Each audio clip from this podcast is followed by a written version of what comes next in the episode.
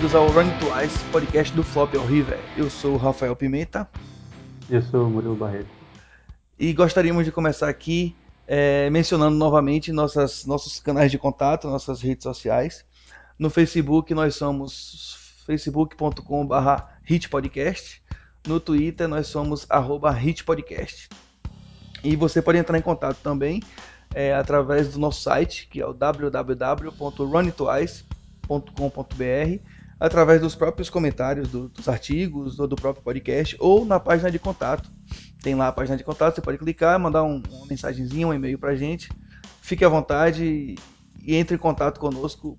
Vamos começar aqui mencionando alguns contatos que a gente recebeu no primeiro podcast. Né? Agradecemos de antemão ao, ao TV Oliveira, que mandou um e-mail para a gente falando do, do podcast. Um agradecimento também ao Gabriel Assunção, Inclusive, por conta de uma solicitação dele, ele fez um pedido, uma sugestão de tema para a gente tratar nesse podcast aqui e a gente resolveu até antecipar. A gente já tinha pensado em, em, tocar nesse assunto aqui no podcast, mas como teve pedido, a gente resolveu antecipar e hoje vamos atender ao pedido do Gabriel Assunção aqui. Ele mandou um, um, um comentário para a gente no nosso site e também no Facebook. E hoje o nosso tema é posição. Qual é a sua posição? Quais são as posições numa mesa de, de pôquer? Entender o, o, conceito de posição, né? Como, como jogar em, em, cada posição da mesa. E é sobre isso que a gente vai tratar, né, Murilo? Exato. Aí entender um pouco mais né, do porquê que a gente joga em posição, por que a galera fala tanto em jogar fora de posição,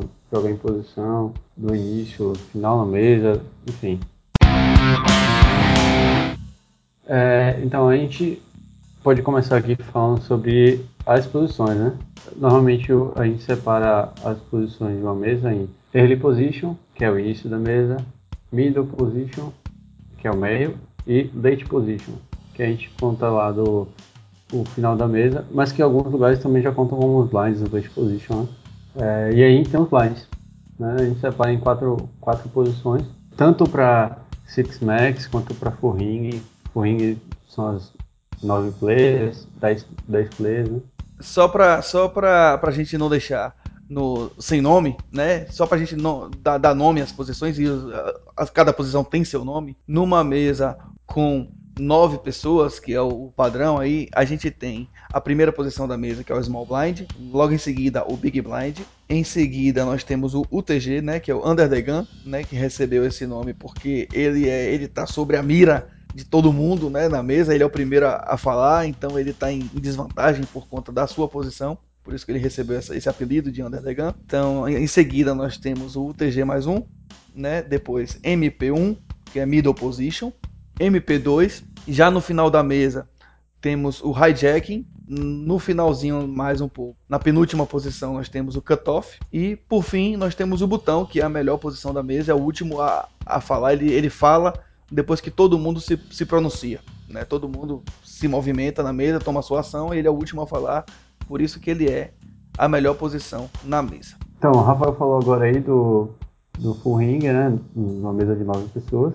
É, mas a gente tem também o Six Max, que é uma outra, uma outra variante aí de mesa, que é bem comum. Então, que a gente tem uma quantidade reduzida dessas posições. A gente tem uma posição só de UTG, a gente tem uma posição de MP, um cutoff, o botão e o small e big. A gente vai basicamente sempre ter essas duas posições.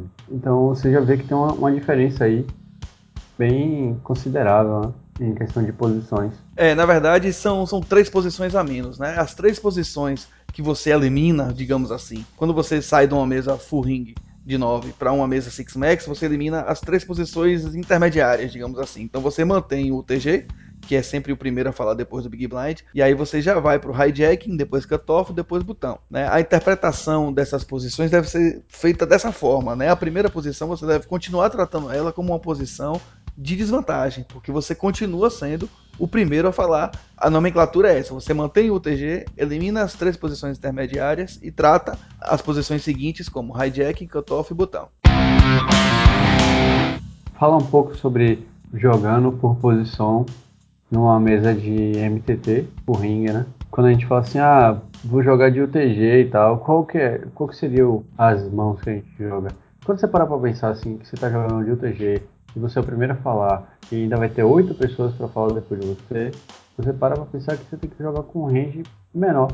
Você tem que jogar com quantidade de mãos muito menor do que o resto da mesa. É, na verdade, quando você tá abrindo de early position, você tá vulnerável, né? Porque você fala primeiro, as pessoas veem a sua ação antes de, jogar, antes de entrar na mesa. Então, como você tá vulnerável, em tese, a gente em geral recomenda que se jogue de maneira mais segura do início da mesa. Você não abra tanto o seu range do início da mesa, porque você tá, já está vulnerável só por conta da posição. E se ainda assim você abrir com mãos marginais, aí você ainda está mais vulnerável ainda. Então é por isso que a nossa recomendação, a nossa e a da grande maioria dos, dos jogadores, então, assim, na verdade não é bem uma recomendação nossa, é uma recomendação que a gente está sempre vendo na internet de, de, vários sites de poker que falam, né?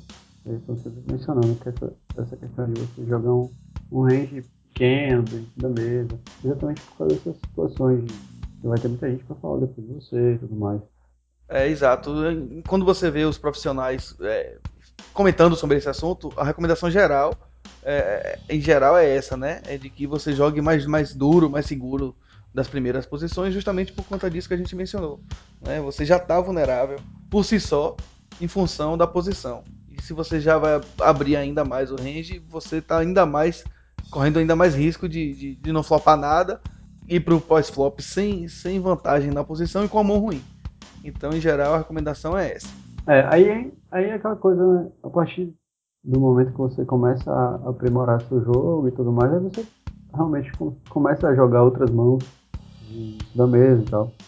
Mas em geral, em geral mesmo, assim, pra galera que começa, que tá começando, que não tem muita estratégia de jogo, não conhece muitas ferramentas, e aí joga uma forma mais tight dentro mesa. E a partir de, tipo, aí você chega na, no meio da mesa, chega no final da mesa, aí seu range vai abrindo, vai jogando mais mãos.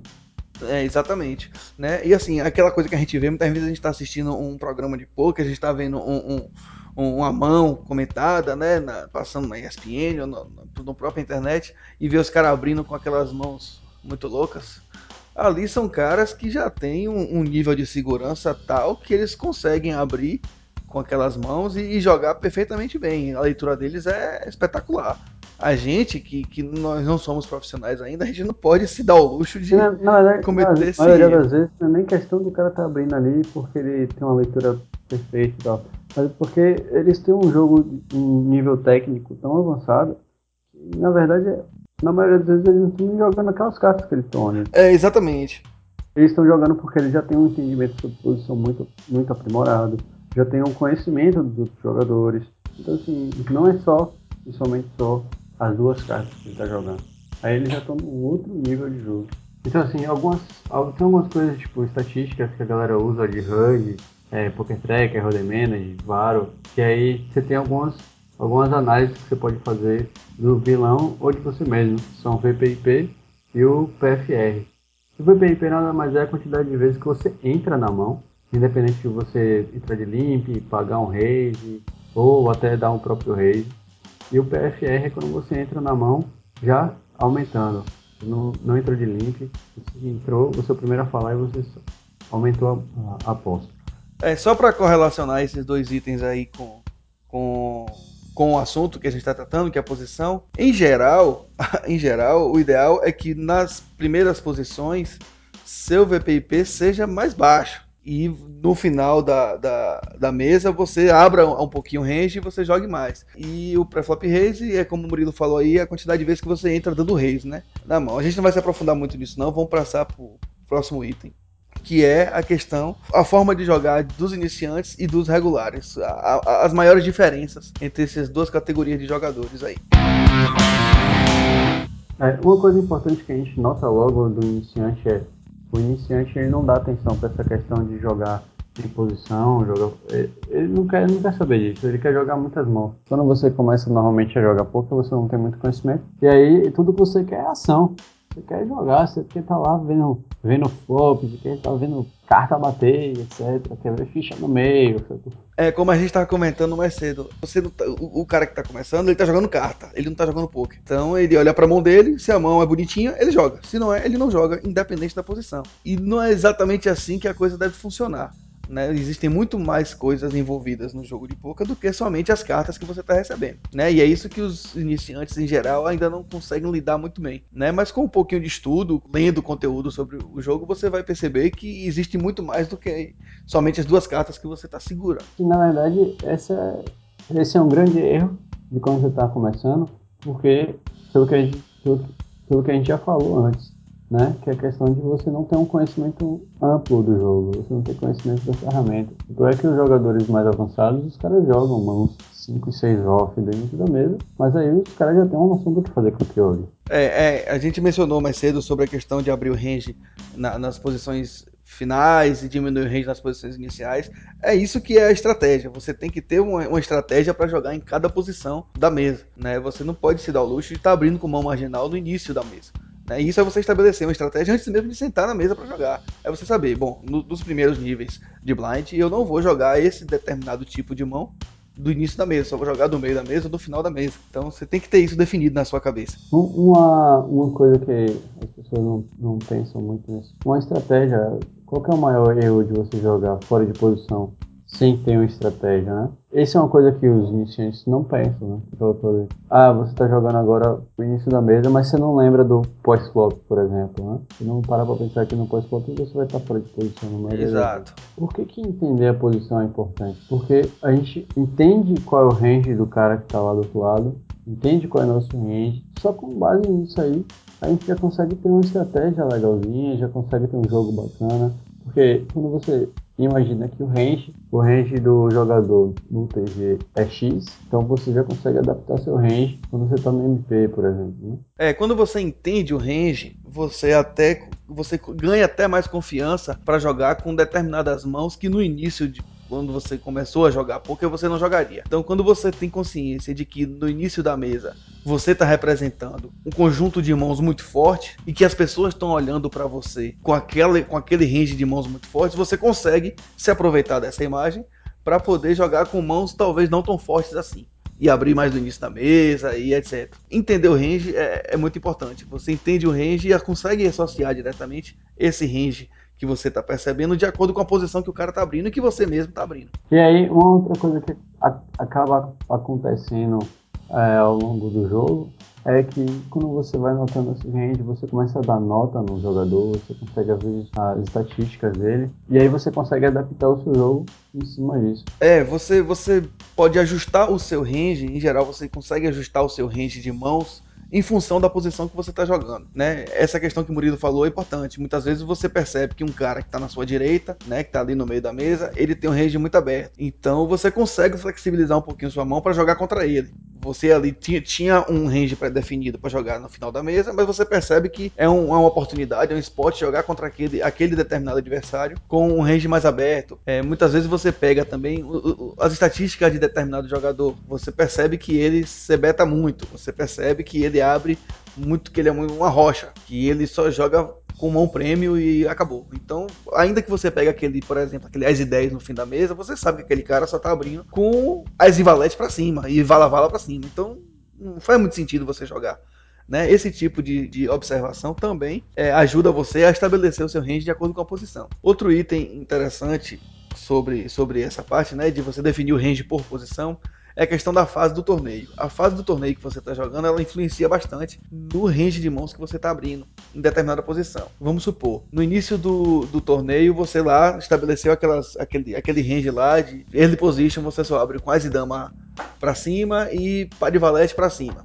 Você não abre com mais nada. Mas aí chega num determinado momento em que você tá gigantesco no torneio, você tem lá muita ficha, você é o chip leader do torneio e chegou na bolha. Você vai abrir o seu leque muito mais para poder pressionar a, a, mesa, porque você tem muita ficha, né? Independente de você estar tá no início da mesa, você percebe que a, a, aquele momento do torneio ele é mais importante do que exatamente a sua posição, a questão do, dessa análise das posições. Então você flexibiliza isso um pouquinho, pressionar. E aí a questão de, de posição que a gente estava falando, já passa a ser uma coisa meio que, é, como pode dizer, desnecessário, né? Porque, tipo assim, quando você tá cheio de ficha, tá gigante de ficha. E todos os outros caras da sua mesa não chegam nem perto da quantidade de fichas que tem, você vai poder colocar uma pressão gigantesca em cima deles, né? Nesse, nesse momento de bolha, por exemplo, que a falou. Então, é uma coisa bem interessante de a gente analisar. E, claro, também quando tá ao contrário, né? Quando você é um desses caras e tem um outro cara gigante, se você tem esse raciocínio, se o cara tem esse raciocínio também de tá botando pressão,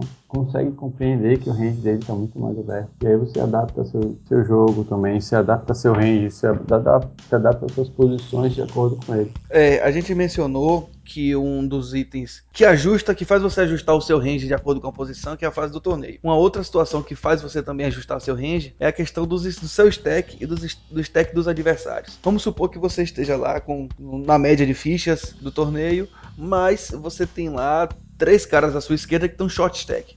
Né? Um tem 8, outro tem 10, outro tem 11 blinds. Você sabe que os caras estão com stack de restil para cima de você. Então você também tem que pesar isso na hora de você abrir. Tudo bem, você está no fim da mesa. Você poderia, em tese, é, abrir mais o seu range para poder roubar os blinds dele. Mas você sabe que a chance de você tomar um chove por cima desses caras é grande por conta do stack deles. Então o stack seu e o stack dos adversários também influenciam no range que você vai utilizar. Né? Uma outra coisa é o seguinte: é preciso ter estratégia para jogar o torneio. A gente mencionou rapidamente antes aqui. Você tem que ter a estratégia para jogar e tem que ter uma tática associada à estratégia de acordo com a posição. Quando você senta para jogar um torneio, tem, tem Murilo até comentou comigo outro dia que tem um, um, vídeo na internet do cara fazendo uma sugestão de jogo para 360 player, né, Murilo? Que o cara diz assim: ou você dobra, dobra, logo no início ou você cai fora. Pois é, isso é uma sugestão que o cara tá dando lá. Então, essa é uma estratégia que o cara definiu para jogar o torneio dele. Então é isso que você tem que ter. Você tem que ter uma estratégia para jogar. Né? Em geral, para sitting goal, a gente recomenda começar tight e a, abrir no range de acordo com, com a evolução do torneio e também em função das posições que você tá. E você também ter uma tática associada, que é, bom, eu vou jogar tight, certo? Mas aí eu tô no nível 150, já tá na hora de começar a abrir um pouquinho o range, então aqui do meio da mesa eu já vou abrir com rei dama suited, por exemplo, com rei 10 suited, coisa que você não faria antes um determinado nível. Então é esse tipo de coisa que você tem que ter bem definido na cabeça para poder ir evoluindo bem no torneio e não ficar para trás. É, então assim, a gente vai pular agora para um outro tópico que é pós-flop. Qual, é a vantagem de a gente escolher essa, as posições? É jogar em posição no pós-flop. A vantagem é, chega a ser absurda em comparação com você joga fora de posição. Né? Quando você joga em posição, você vai ser o último cara a falar. Todas as informações já chegaram para você. Todas pontinhas, se o cara deu check, se o cara subiu, você sabe o que você vai fazer de acordo com sua mão, com o board, com o jogador, enfim, com todas as informações que você tem organizadinho para você. Então é muito mais fácil de você jogar em posição. Ao contrário de você estar fora de posição, que você é o primeiro a falar, simplesmente você não sabe o que vai acontecer depois de você. Fica realmente muito, muito complicado. Lembro de um livro que eu li que o cara falou que ele abre de Ice Rei, do TG, e aí toma um call, baixa um flop todo lá embaixo, e aí ele todo feliz com Ice Rei no pré-flop, e aí quando ele joga sem posição no, no, flop, ele diz que chega perdeu a vontade de jogar com Ice Rei. Por conta disso, porque você realmente fica sem saber o que fazer. Tipo assim, se você tem posição nesse tipo de mão, é muito mais fácil você dar um blefe. Muito mais fácil você se betar a mão. Por quê? Porque você sabe o que veio lá. É, tem, tem uma estatística que ajuda até a compreender isso de maneira mais fácil. Quando você tem consciência de que você vai errar o flop dois terços das vezes, você percebe que jogar em posição é muito mais vantajoso. Que você tem que fazer de tudo para jogar sempre em posição. Porque você vai errar o flop. A grande maioria das vezes você vai errar o flop. E você errar o flop sem posição é muito complicado de jogar. Né? Até para você dar um, dar um o C-bet é complicado, né? Para você dar um, check raise sem, sem ter acertado o bordo é complicado também, você não sabe exatamente onde é que você está. Então, é, essa estatística ele ajuda muito a, a entender o porquê de jogar em posição. É, e assim, aí a fazer qualquer, qualquer ferramenta que você queira utilizar, é sempre mais fácil você tentar fazer em posição. Porque assim, você pode fazer um float, pode pagar porque o cara resolveu que betar lá. E aí, ou então o cara vai ser betar porque você só pagou pré-flop em posição. Então você pode só pagar, você pode controlar o pote, você pode dar um c-bet por blefe, pode fazer tanta coisa em posição que, é eu falei, chega a ser é, absurdo. É uma desvantagem absurda você jogar fora de posição. É, foi o que você comentou comigo mais cedo, né? Que é a questão de, de você jogar sem posição, você basicamente pós-flop, você tem duas ferramentas. É, dois moves, na verdade. O check raise. O check raise. É, o check raise e o donkey pad. E o donkey pad. você não tem muito mais recurso para jogar sem posição. Enquanto que em posição Isso você tem você um, só um paga, leque né? de. Quando você só paga, essas são basicamente as duas opções. Você vai dar um check ali, o cara vai se betar, aí ou você folda ou você dá um check raise. Mas aí, as duas opções que você vai fazer são caras pra você. Não sai caro, ou custa caro, né? Porque se você pagou pré-flop e aí você foldou, você simplesmente descartou seu, seu, suas fichas. Ou então se você deu um check raise no cara e o cara volta, você vai descartar muito mais ficha. E ou se você sai no que bet, ou até um c-bet se você subiu pré-flop, né? dá um c-bet no flop, e aí o cara volta lá em você, porque você não tem informação, ele teve a informação, e aí ele utilizou dessa informação, puniu você, né, de certa forma. E aí você provavelmente tem que largar a mão e tal. É, é isso que você disse, você usou o termo correto. É caro jogar sem, fora de posição. Né? Para você descobrir em que situação você tá na mão, você tem que gastar muita ficha. né? Então é, é muito mais fácil, é muito mais barato você jogar depois que todo mundo joga. Né? Eu, eu ouso dizer que é muito melhor você ter posição do que você ter boas cartas. Né? Você ter posição, você desenvolve muito melhor seu jogo, você aplica os movimentos em cima do- dos jogadores, muitas vezes sem nem olhar para suas cartas, só identificando uma fraqueza numa jogada ali e outra aqui. Exato. Você tem mais alguma consideração a fazer, Murilão? Não, eu acho que é isso. A, a questão de da gente estar sempre prezando, né? Em jogar em posição, se jogar mais ali no final da mesa do que você jogar nos blinds, por exemplo. Acho que é uma coisa sempre mais importante a gente estar pensando no que jogar poker. Independente se você está jogando cash, se você está jogando City Go, MTT, Spin Go, sei lá, qualquer coisa. A gente tá sempre jogando ali perto do, do botão. É, se aproveite, a dica é aproveite ao máximo do que as últimas posições da mesa podem lhe dar. Exato. né? Jogar em posição é sempre mais lucrativo, é sempre mais lucrativo. Ainda que você abra o range, né? ainda que você deixe de jogar lá na frente com um range que você consideraria mais óbvio para você, que seria um range mais forte, aquele Ice 9 lá, lá em, em early position, é muito melhor você deixar de jogar esse Ice 9 em early position para jogar um Ice 7 em posição, porque jogar sem posição é muito complicado. Finalizando aqui, eu gostaria novamente de, de lembrar nossos canais de contato, né? No Facebook nós somos www.facebook.com/barra hitpodcast, no Twitter nós somos arroba hitpodcast, o nosso site é www.runtwice.com.br e você pode entrar em contato com a gente através de todos esses canais. Não se esqueça, por favor, compartilhem.